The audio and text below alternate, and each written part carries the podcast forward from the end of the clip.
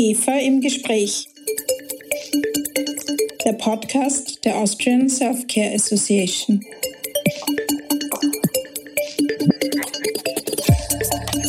Greetings and a warm welcome to IGEPHA im Gespräch, the podcast brought to you by the Austrian Self-Care Association.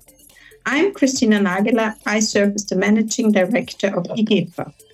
This autumn season, our podcast series is dedicated to a crucial topic of the future.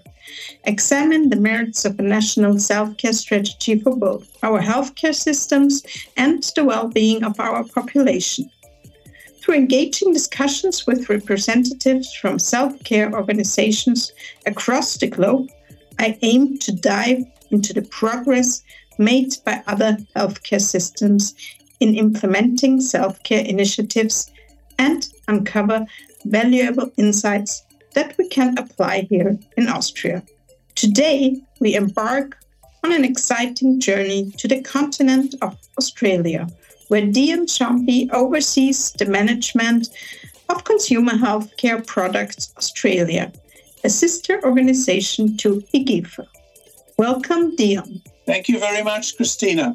Before we dive into a more in depth exploration of self care practices in Australia, allow me to introduce my guest for you today.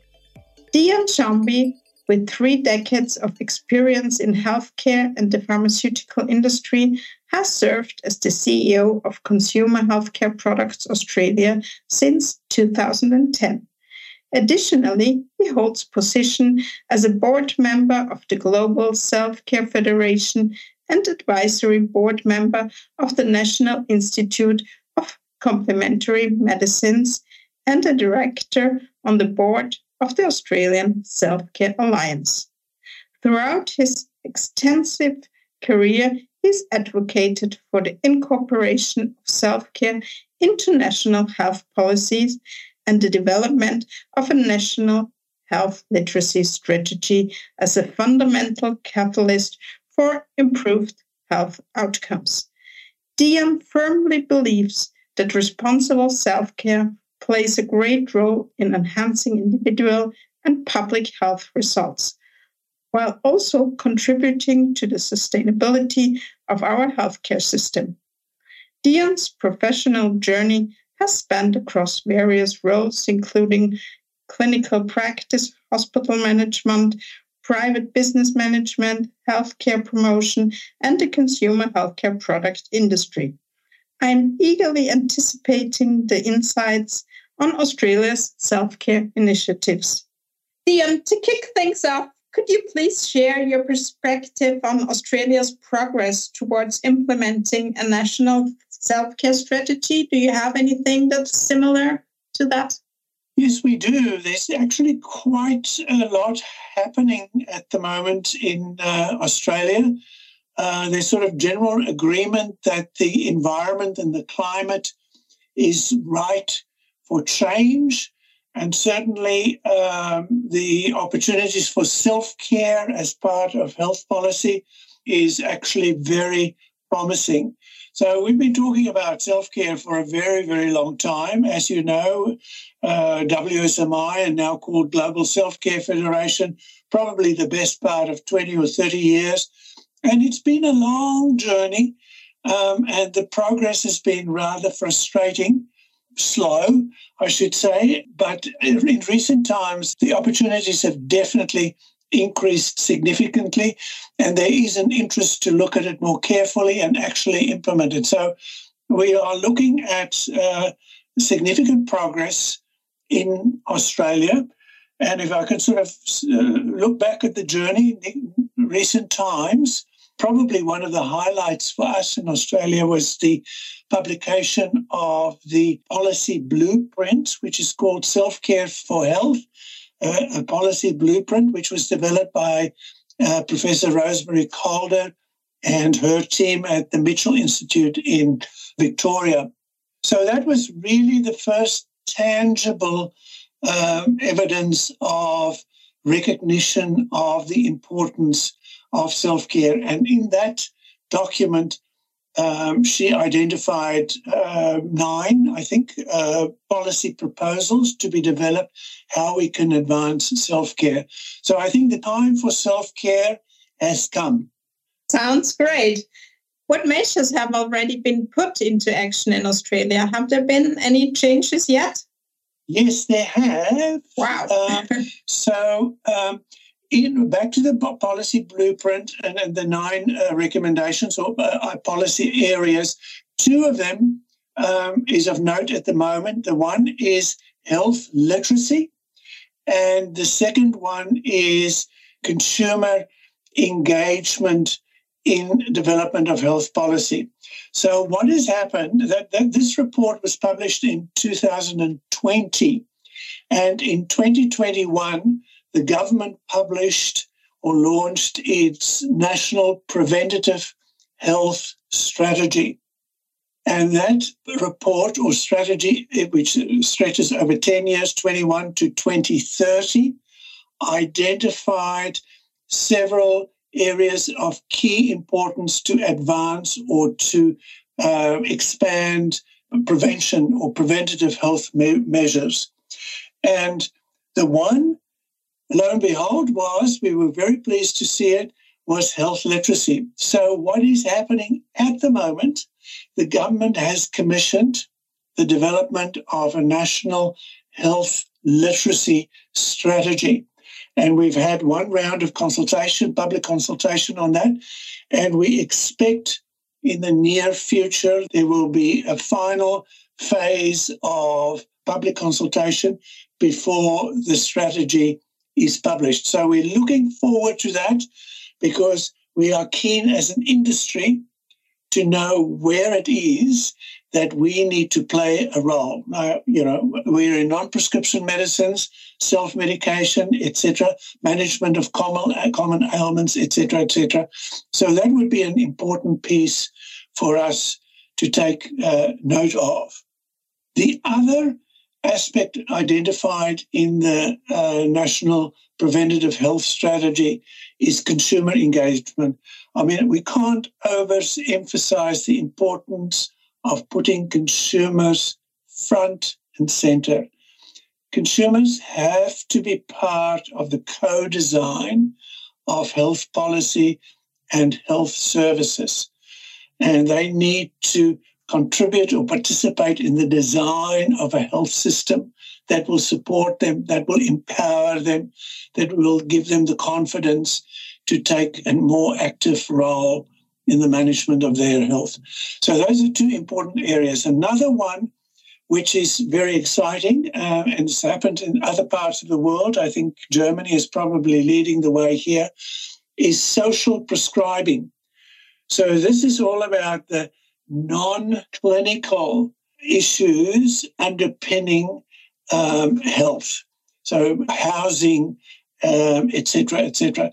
So it, it, that work, and also uh, Rosemary Calder is in the process of undertaking that work. So it's embedding social prescribing in primary healthcare, where then GPs, nurses, and other allied professionals would then be able to access social services and support for consumers. So it all completes the picture of helping people to navigate the health system, to look better after their, their health, um, and to engage appropriately with the healthcare system. So very exciting, exciting work. The main focus areas for um, the preventative health strategy is number one is reducing tobacco use. And you may know that Australia has taken a leading role in plain packaging and reducing smoking and that sort of thing. So that's continuing under the new policy and strategy. Increasing physical activity, access to healthy diets and nutrition, increased cancer screening, improving immunization coverage, reducing alcohol intake, and protecting and promoting mental health. So all of that work is currently underway. That's a lot. What's the timeline? Do you know uh, Christina, the timeline, the time frame for the strategy is set, as I said, 10 years, 21 yeah. to 2030. And they've started with health literacy and consumer engagement. And we anticipate that the other aspects of it will be rolled out soon. So it's very much, I think there is, there's a sense of urgency um, about this, and, and and there's you know there's bipartisan support for this from a political perspective. So it's not just the flavour of the day for the current government, and the next one would change it. So that's the good thing that we that we take a great deal of comfort from is there is consensus that this is the right way to go. And critical to all of this is, um, of course, health literacy and how do we improve it, and particularly for vulnerable populations. Now, in Australia, we've got the uh, Aboriginal population, the health, the comparison to the rest of Australia. I mean, the gaps are enormous, and it would really tr- take a concerted effort to address health issues and health literacy in particular in vulnerable populations. The temptation would be to educate and support people who already have a good background to it. So that's the challenge for us to, to address this. Very, very impressive. What would you say? What the, did your organization, what part was your organization uh, doing on, on this progress? That's a really good question, Christina. And one of the sort of my I suppose, frustrations over the years. You know, I, I have a view that if the idea comes from industry, it's a bad one. But if the idea comes from consumers or doctors or pharmacists, it's a good idea, the very same one. So there is sort of, and I say this respectfully, a, a skepticism about industry putting forward that sort of thing. People sort of say, well, you're supposed to be profitable, to grow your business, uh, that sort of thing. Why would you be interested in health policy?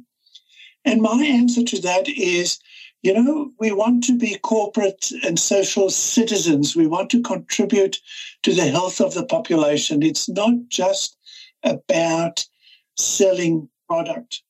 So we had over the years, probably the best part of 20 years, we had great discussions with many people about self care, and people would say, Yeah, it sounds like a good idea, and it makes sense, but nothing really happens. And then what we did, we established what is called now the Australian Self Care Alliance. And it's a health promotion charity registered with the government in Canberra. And the members are multi stakeholder pharmacists, nurses, doctors, uh, consumers, front and center, industry, researchers, patient groups, etc., etc. And that, I believe, made the difference. Because, look, let's agree self care is beyond the scope of any single organization we cannot make much of a difference on a difference on our own. So we need to team up with other stakeholders in the area. And self-care cuts across everything. People who are healthy, who want to stay healthy, well-being, people who have disease, temporary or self-limiting, who participate in that, then chronic disease. All of that has got an element of self-care. And the evidence is out there. Self-care improves health outcomes. Self care leads to more cost effective care. So the fact that we teamed up with other stakeholders in the health space and it wasn't coming from industry was, I think, one of the most important lessons I've learned over my 20 years in this game. I think it's absolutely critical. If you go to government and say, well, we've got a consensus document, and that's exactly what the blueprint is. Um, and that's why the minister, when he launched it, he picked up straight away, and the recommendations were picked up in the National Preventative Health Strategy. So, yeah, I think that's that's a mes- message I would like to leave you with. Well, that sounds uh, great, but also a difficult task for you. Very much so. Very much so. A long journey ahead and a complex one. Yeah. In terms of data, how would you say you could measure the effectiveness of such a self-care strategy in, in Australia? What what should there be in 2030? Look, the obvious ones, Christina, would be um, the stats that they quote every time. So uh, hospital admissions, uh, uh, visits to emergency rooms, unnecessary visits to uh, uh, emergency rooms, unnecessary visits to general practitioners for common ailments that could be managed with the help of a pharmacist. But those, those are sort of very long term things. The other one, of course, is the prevalence of non communicable diseases or preventable diseases. But that's almost generational management uh, uh, measurement. What is a, a golden thread through all of the policy documents in Australia is monitoring and measuring and adjusting. And there is no golden rule or single rule that applies across all of it. It will all be dependent on the particular measure that's being implemented. So the recommendation through all of the policy document eh, documents are that you've got to partner with research institutions and data collecting um, entities so that the design of the solution includes the measurement of it. Now, there are already a lot of measurements uh, in relation to uh, health literacy, the multiple ones, but it's more at the personal level um, and not many of them at the system level. And this is an important thing to bear in mind when we talk about health literacy. There are two components to health literacy. The one is the individual, and the other one is the system. There's no point in a consumer or a patient being health literate and the system doesn't support it.